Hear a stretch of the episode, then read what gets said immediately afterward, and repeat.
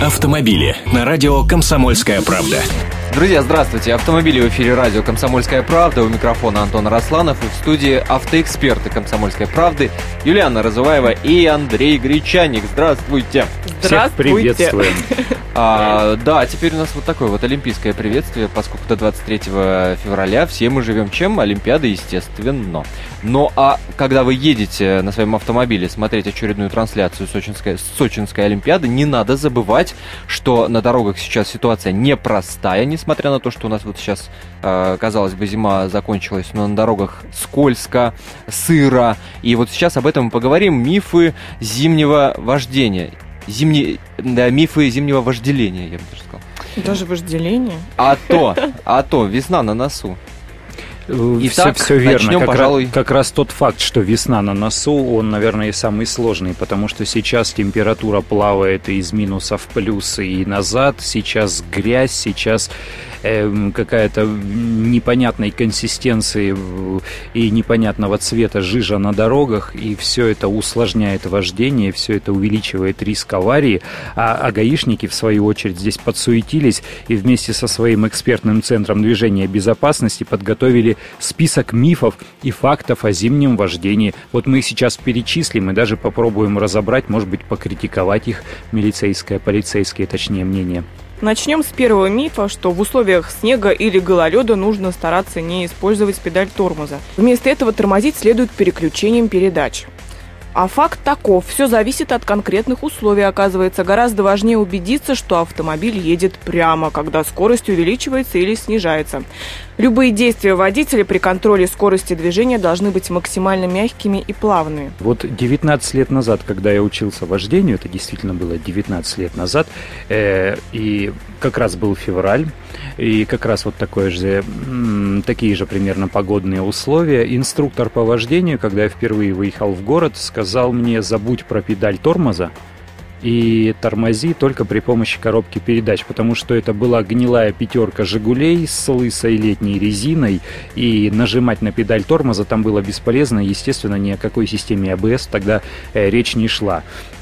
Сейчас большинство современных автомобилей, даже отечественного производства, даже бюджетных, э, оснащены системой АБС, э, которая позволяет не блокировать колеса и позволяет не то чтобы она сокращает тормозной путь автомобиля, но она позволяет, э, оставая, оставляя нажатой педаль тормоза, э, машиной управлять. Во-первых, машину не заносит, э, то есть не крутит, как там придется. Во-вторых, водитель может управлять автомобилем, куда он рулем повернет, туда повернет и машина. Вот это самое важное. То есть, если он едет в препятствие, он не неминуемо в него въедет он в процессе торможения сможет от него отвернуть. Поэтому действительно неиспользование педали, педали тормоза э, на скользкой дороге на сегодняшний день, если машина оборудована АБС, АБС является мифом.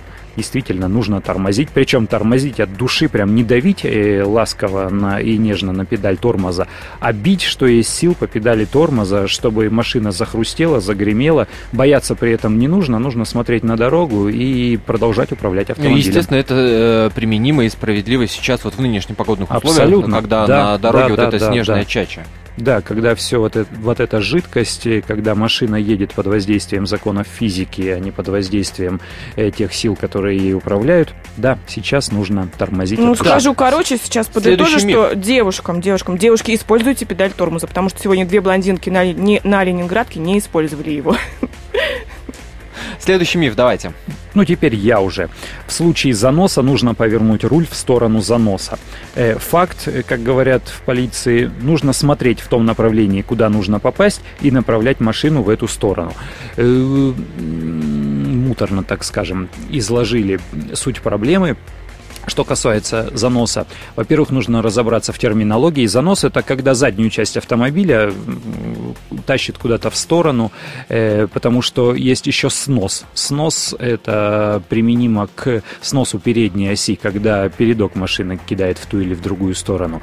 Э, здесь управление автомобиля зависит не от того, случился занос или нет, и в какую сторону он произошел, а от того, э, какая система привода у автомобиля. Переднеприводный автомобиль – это другое, одно, заднеприводный автомобиль – это другое, полноприводный автомобиль – это третье. Вот так вот взять и на бумаге при помощи букв или сейчас взять и по радио объяснить, каким образом управлять автомобилем в случае заноса, я бы не взял на себя смелости, ни один из нормальных экспертов по экстремальному вождению то же самое делать не будет, потому что каждая ситуация индивидуальна. Важно не доводить э, ситуацию до заноса.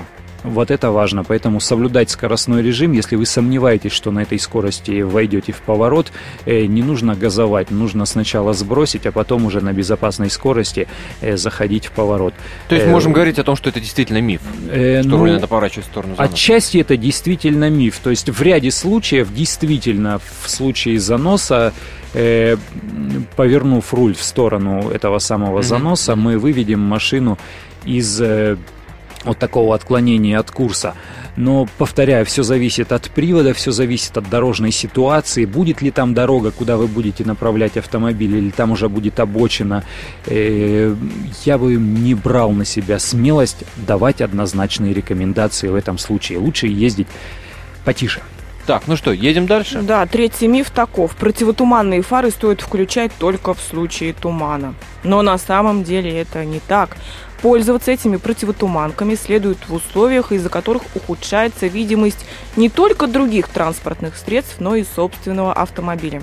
Ну, то есть, Лично... вот, когда едешь по трассе, вот это вот эм, морось, так, так называемая, да, как, как, которая летит ну, из-под да, колес да, да, впереди идущих автомобилей, мы может, мы, может быть смог, может быть плотный дождь. Иногда вот есть э, на юго-востоке Москвы, точнее за пределами столицы, э, река Пехора, по-моему, э, когда через нее переезжаешь по трассе, там видимость ну, наверное, метров пять составляет. Это не туман, э, но ну, жуткое дело, причем это в ночное время происходит. Действительно, нужно включать противотуманки, причем и, и передние, и задние, потому что передние позволяют вам лучше видеть перед собой, задние позволяют лучше видеть вашу машину. Никому не хочется, чтобы сзади в бампер э, кто-то врезался. Действительно, а, любое ухудшение видимости, любое ухудшение видимости это причина для того, чтобы включить противотуманки. Чем виднее машину, тем лучше. А я всегда включаю противотуманки, мне так надежнее как-то гоняется. Ну и, может быть, красивее ты выглядишь. И красивее тоже, да.